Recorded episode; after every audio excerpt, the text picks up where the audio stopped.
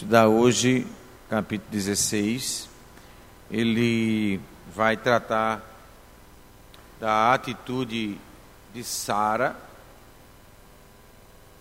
e também de Abraão. Abraão não vai ser inocente, né, nesse caso, assim como Adão também não foi. Gênesis 16, vamos ler, estarei lendo, são 16 versículos, os irmãos acompanham aí, assentados como estão, se diz a palavra do Senhor. Ora, Sarai, mulher de Abrão, não lhe dava filhos, tendo, porém, uma serva egípcia por nome Agar, disse Sarai a Abrão: Eis que o Senhor me tem impedido de dar à luz filhos. Toma, pois, a minha serva, e assim me edificarei com filhos por meio dela. E Abrão anuiu ao conselho de Sarai. Então Sarai, mulher de Abrão, tomou Agar, egípcia, sua serva, e deu-a por mulher a Abraão, seu marido, depois de ter ele habitado por dez anos na terra de Canaã. Ele a possuiu e ela concebeu. Vendo ela que havia concebido, foi sua senhora por ela desprezada. Disse Sarai a Abrão: Seja sobre ti a afronta que se me, que se me faz a mim. Eu te dei a minha serva para possuíres. Ela, porém, vendo que concebeu, desprezou-me. Julgue o Senhor entre mim e ti. Respondeu Abrão a Sarai: A tua serva está nas tuas mãos. Procede segundo melhor te parecer. Sarai humilhou-a e ela fugiu de sua presença. Tendo achado o anjo do Senhor junto a uma fonte de água no deserto, junto à fonte do caminho de Sur, disse-lhe: Agar, serva de Sarai, de onde vens e para onde vais? Ela respondeu: Fuja da presença de Sarai, minha senhora. Então Fujo da presença de Sarai, minha senhora. Então lhe disse o anjo do Senhor: Volta para a tua senhora e humilha-te sob suas mãos.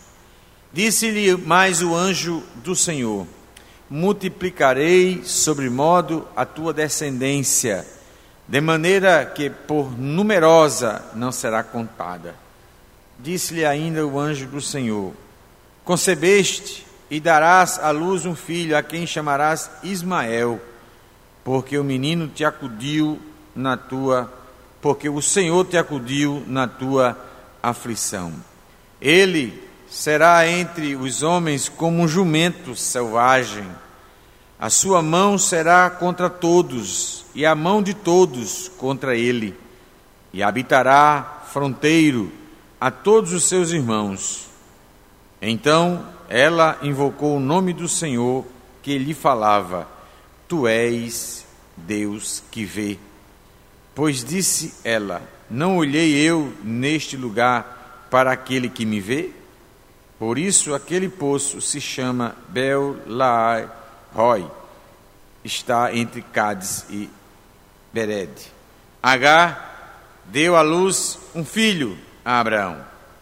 E Abraão, a seu filho, lhe dera Agar, chamou-lhe Ismael. Era Abraão de 86 anos, quando Agar lhe deu à luz Ismael. Vamos orar? Pedir ao presbítero Marilo que nos leve a Deus em oração.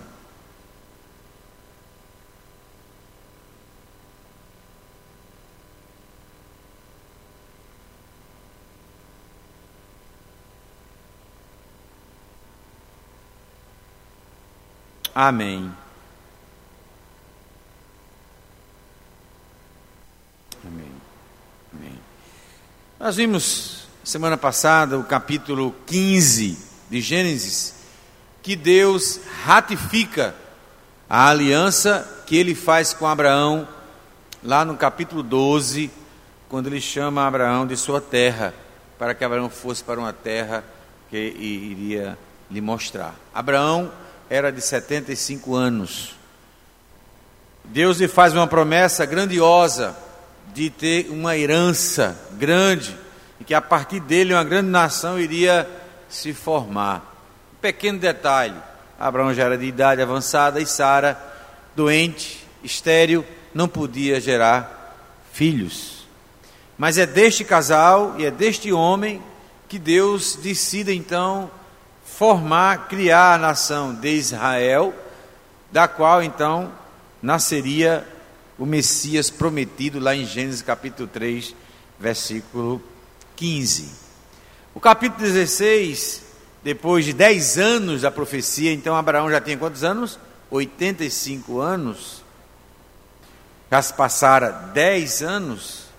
E agora a gente vê a falta de fé de Sara, a inquietação dela quanto ao cumprimento da promessa. Neste episódio, Abraão não é inocente, assim como Adão também não foi inocente lá no jardim do Éden. Nesses dois casos, tanto Adão quanto Abraão deixam de cumprir o papel de líder, de homem, de sacerdote, cedem a proposta de suas mulheres.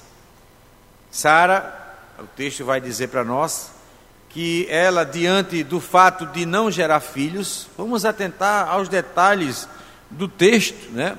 não esquecendo o que nós falamos no início ah, do estudo, né, da sequência desse estudo, que Gênesis foi escrito por Moisés com o propósito de mostrar àquela nação que tinha saído do Egito como Deus né, iniciou todo o plano de redenção. Sara, o texto no versículo 1, é, o narrador ou escritor identifica Sara, e duas vezes ele identifica Sara como esposa de Abraão. Sara, Sarai, né, ainda os nomes, no capítulo 17 é que vai haver a mudança dos nomes, a gente vai ver isso na próxima semana. O versículo 1 diz: Ora, Sarai, mulher de Abraão, a esposa de Abraão, a quem de direito né, era para gerar descendência, o filho de Abraão, e a quem Deus iria cumprir a sua promessa. Quando Deus faz a promessa a Abraão, Abraão já era casado com Sara não havia nenhuma possibilidade ou brecha de outra mulher gerar então o descendente de Abraão, mas seria Sara a sua esposa. O texto também diz que Sarai, mulher de Abraão, não lhe dava filhos, enfatizando a sua incapacidade, a sua esterilidade quanto a gerar filhos, quanto a engravidar. Tendo, porém, uma serva egípcia por nome Agar, vocês lembram que Abraão, mais lá nos capítulos anteriores, ele, ele passa pelo Egito, né, e ali ele tem aquele episódio lá com o Faraó. É nesse episódio, nesse momento, que ele então é, possivelmente tenha adquirido essa escrava, essa serva ali do Egito. Disse, de, diante dessa realidade, eu sou esposa, Sarai entende isso, entende também que não dava filhos, certo? E ela vê muito próximo dela uma uma ideia, né? É uma possibilidade de que aquela promessa que Deus fizera há dez anos atrás pudesse se realizar. Ela então vai tentar de alguma forma fazer com que a promessa de Deus se cumprisse mas não, como lemos o texto de Romanos 4, crendo no que Deus havia dito, mas simplesmente tentando, de alguma forma, contribuir, colaborar para que o plano e a promessa de Deus se realizasse. Na teologia, a gente chama isso de sinergismo. Na salvação, sinergista significa que o homem coopera com a sua salvação. Deus entra com Jesus e o homem entra com a sua fé. Por isso que a salvação ela é possível.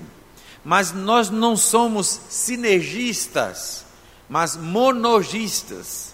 Ou seja, apenas uma força contribui para a nossa salvação, que é a graça de Deus.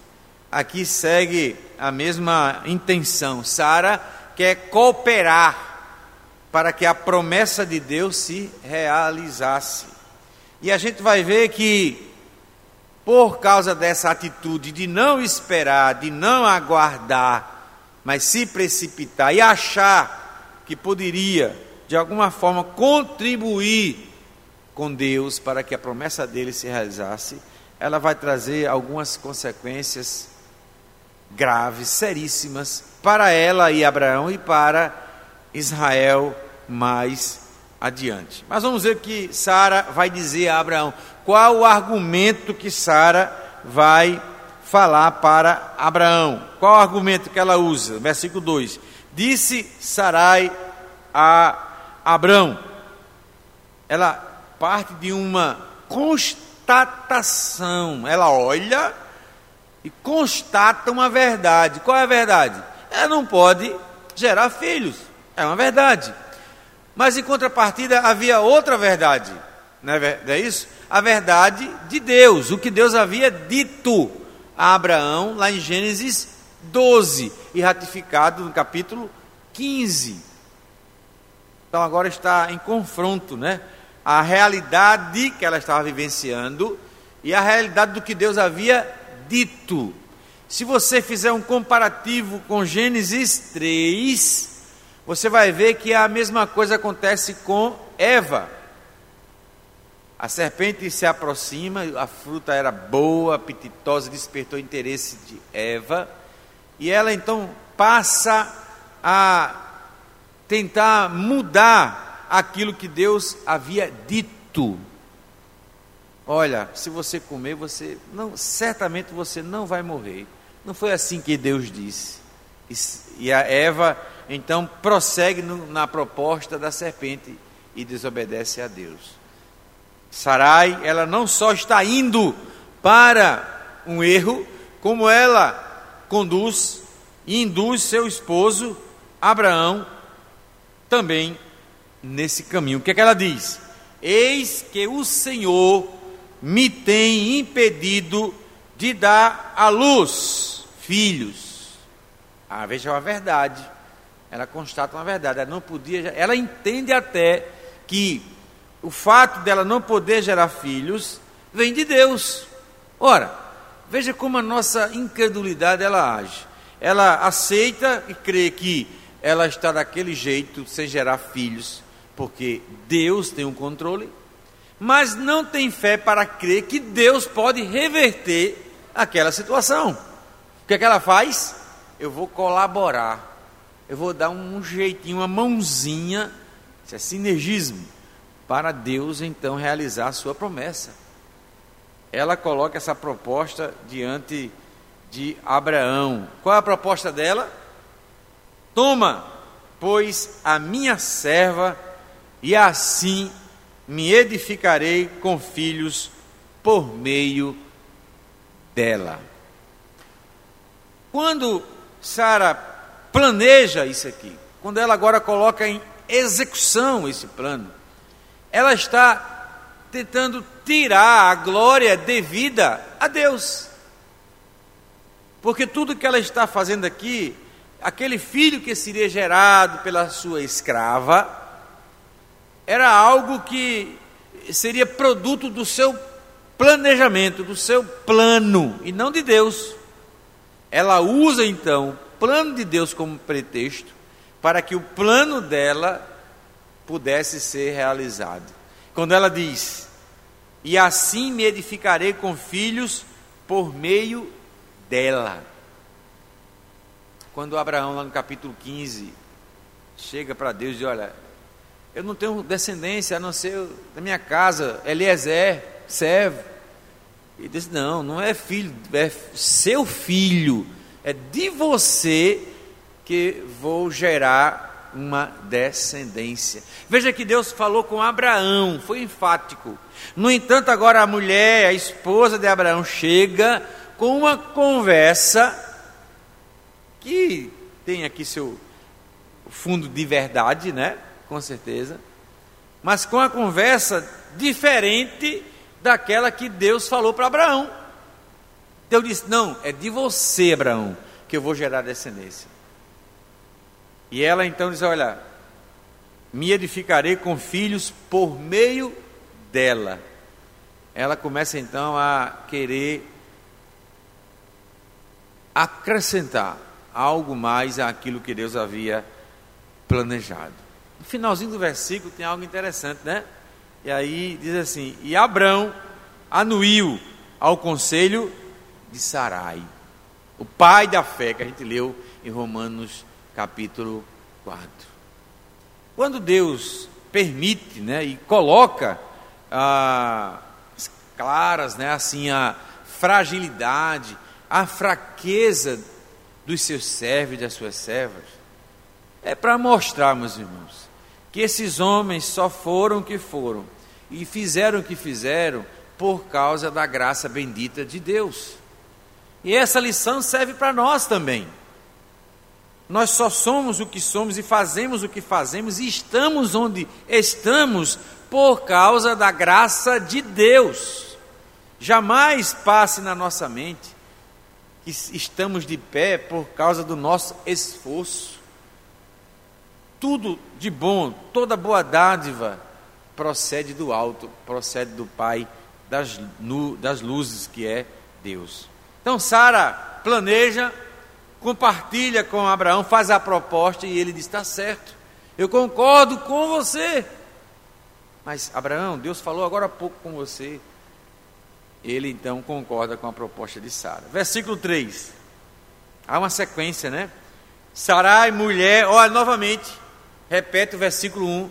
O escritor, né, o narrador Moisés aqui, a palavra aqui lá no hebraico é esposa mulher, esposa. Ele quer enfatizar a esposa de Abraão. A esposa de Abraão tomou a Agar, egípcia. Veja que ele identifica tudo direitinho, os mínimos detalhes. Egípcia, sua serva, e deu-a por mulher a Abraão, seu marido, depois de ter ele habitado por dez anos na terra de Canaã. Ele a possuiu e ela concebeu, não ainda havia, havia ainda nascido o menino, claro, né? ela engravidou, né?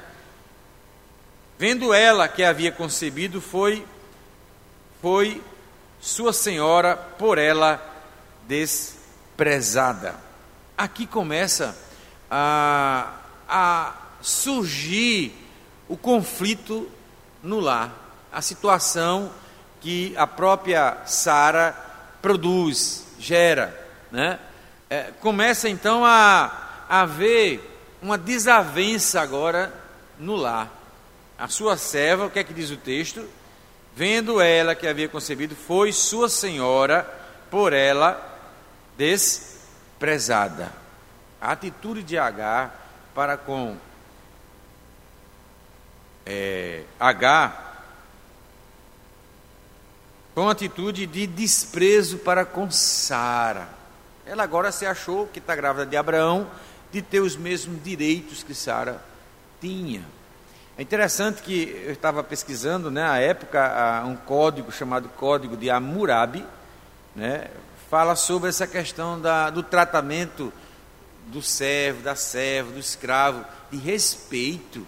Havia né, um código em que quando um servo ah, desprezava, afrontava o seu senhor, é, era colocado ah, sal, né, muito sal, na boca desse escravo, para que ele aprendesse a respeitar o seu senhor. É um tipo de castigo, né? Então ela começa então agora a ter um, a gerar uma dificuldade no relacionamento entre Sara e H. Verso 5.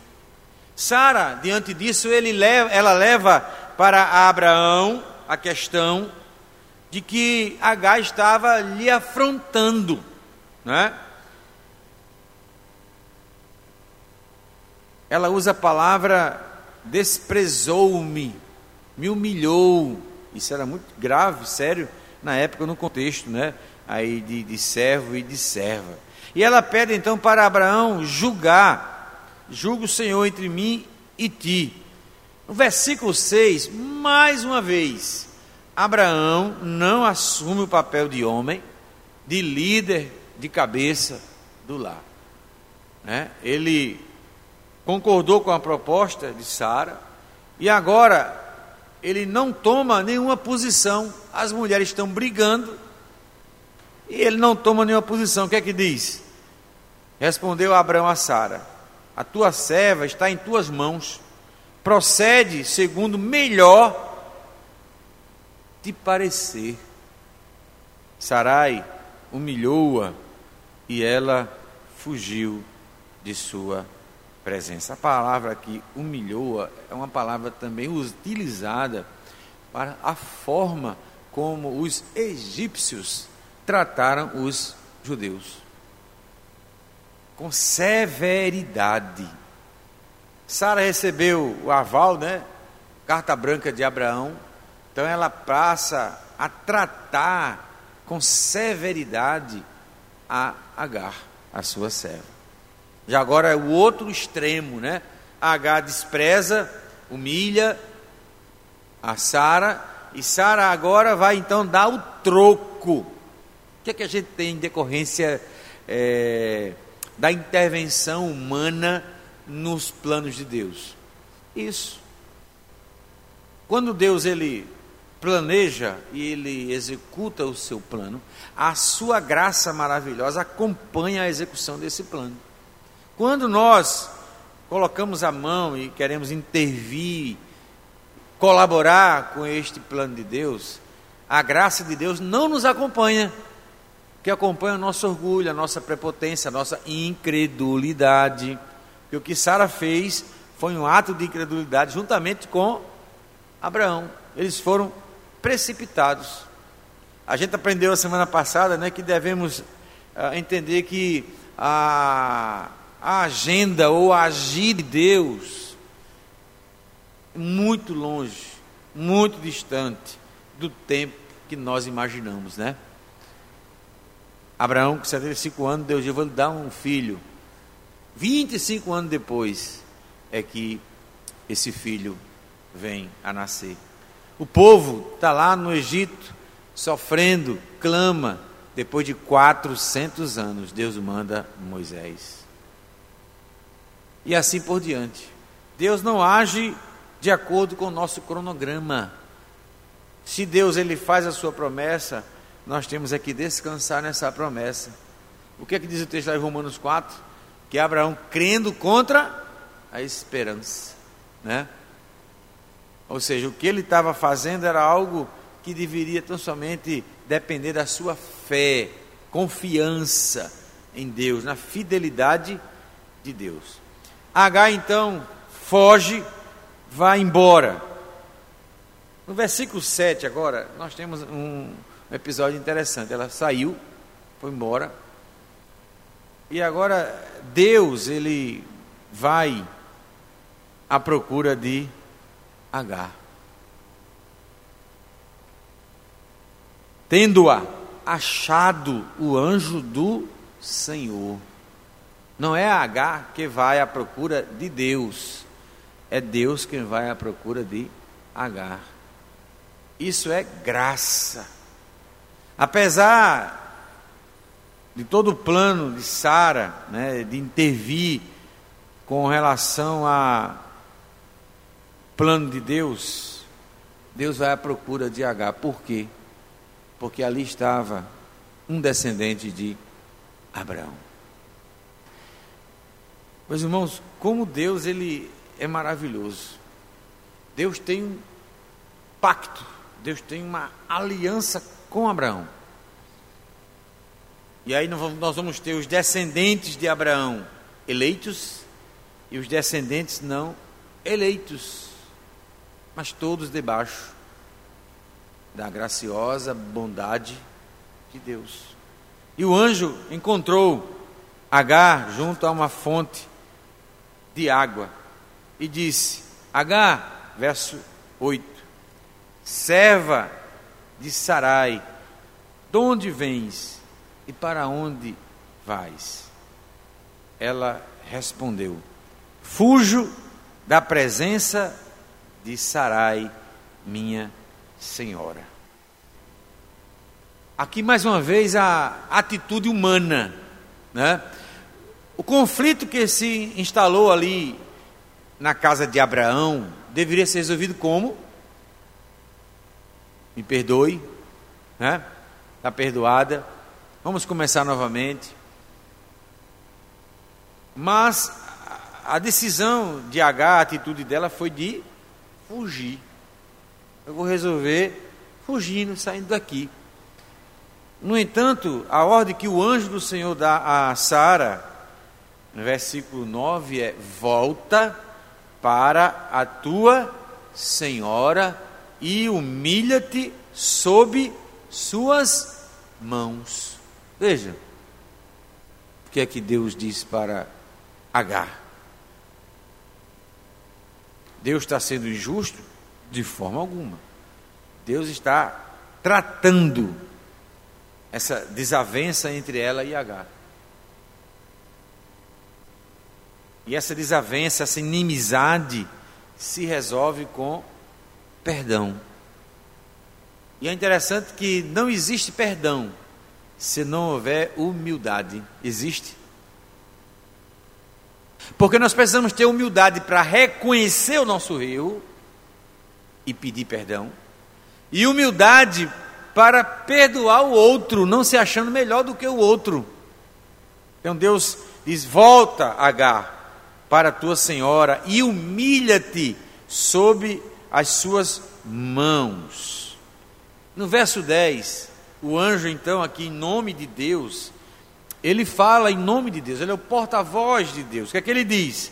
Multiplicarei sobre modo a tua, de maneira que, por numerosa, não será contada. Veja, hoje tem aquele conflito entre árabes e judeus, ah, naquele monte lá ah, em Israel, né? Aquela aquela dourada, né, cúpula dourada, ali tem uma pedra. E os judeus, eles é, costumavam né, ali cultuar, lembrar do sacrifício que Deus pediu para Abraão fazer. Qual foi? Sacrificar Isaac. Hoje quem toma conta daquilo ali são os muçulmanos. E para eles, quem quase ia sendo sacrificado não é Isaac, é Ismael para os muçulmanos, para os árabes. Então, para eles, aquilo ali é da descendência de Ismael, não de Isaac. Mas Deus é interessante que, mesmo sabendo disso, né, diz: Olha, eu vou multiplicar a descendência tua, de Isaac, de Ismael. Mas não é a descendência eleita, não eleita. Mas mesmo assim, a graciosa bondade de Deus estaria sobre este povo. Né? Mais adiante,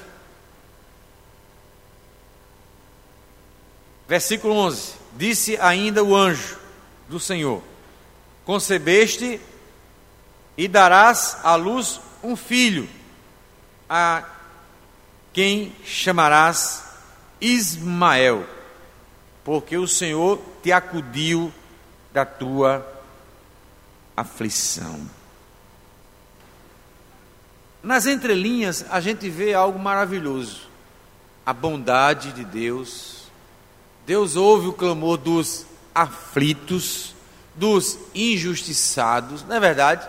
Deus vai atrás de Agar e manda Agar voltar para o convívio com Abraão e Sara, e ela se humilhar, porque o Senhor te acudiu na tua aflição.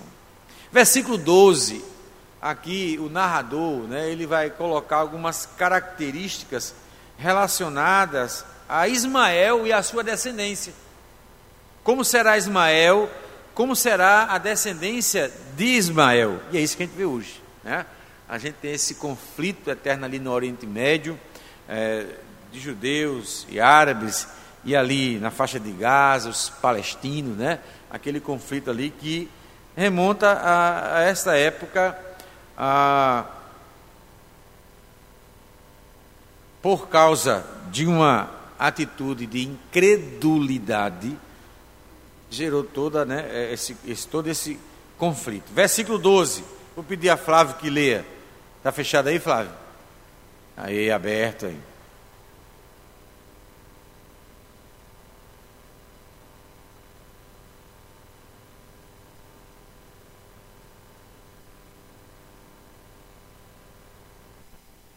O termo jumento, né, que ele coloca aqui, selvagem, quer dizer que ele vai ser indomável. Ismael vai ter muita dificuldade de convívio social. Isso vai caracterizar o próprio Ismael como a sua descendência. Até mesmo com os seus irmãos. Lá no capítulo 25 a gente vai ver isso. Né? O convívio dele vai ser separado com de Ismael. Ele será entre os homens como um jumento selvagem. A sua mão será contra todos. E a mão de todos contra ele. Mostra aqui a inimizade, né? A falta de paz vai estar sobre ele e a sua descendência. E habitará fronteiro a todos os seus irmãos. Versículo 13. Ah, interessante aqui dois aspectos, né? Primeiro, é o único lugar na Bíblia que Deus se revela e, é, e fala a, a, uma mulher, se referindo ao nome dessa mulher. É que o anjo diz, ao anjo do Senhor, disse-lhe: Agar, serva de Sarai. Né? E agora é o único lugar em que a mulher, uma mulher, se refere a Deus, dando o nome a Deus. Ela diz: Tu és Deus que vê. Há uma versão mais literal que fala assim: vê a minha miséria, a situação que ela se encontrava naquele momento, sendo humilhada, desprezada, maltratada, né, por Sara. Então ela invocou o nome do Senhor que lhe falava: Tu és Deus que vê. Pois disse ela: Não olhei eu neste lugar para aquele que me vê. Por isso, aquele poço se chama, até hoje, Ber Lai Roy, está entre Cádiz e Bered. H, versículo 15, a gente já terminando aí. H gerou filho, deu a luz a um filho, já voltou né, para o convívio com Abraão e Sara. Gerou um filho, Abraão. E Abraão, a seu filho, lhe dera, que lhe dera H, chamou-lhe Ismael. Era Abraão de 86 anos quando H lhe deu à luz Ismael. Então a matemática aqui está certinha, né? Algumas lições que a gente pode aprender aqui. Primeiro, o povo da aliança deve depender do propósito soberano de Deus.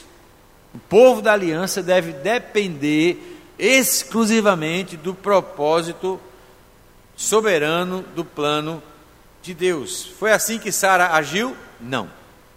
Abraão também não, porque ele cedeu à proposta de Sara de que de fato a descendência viria dele e Sara.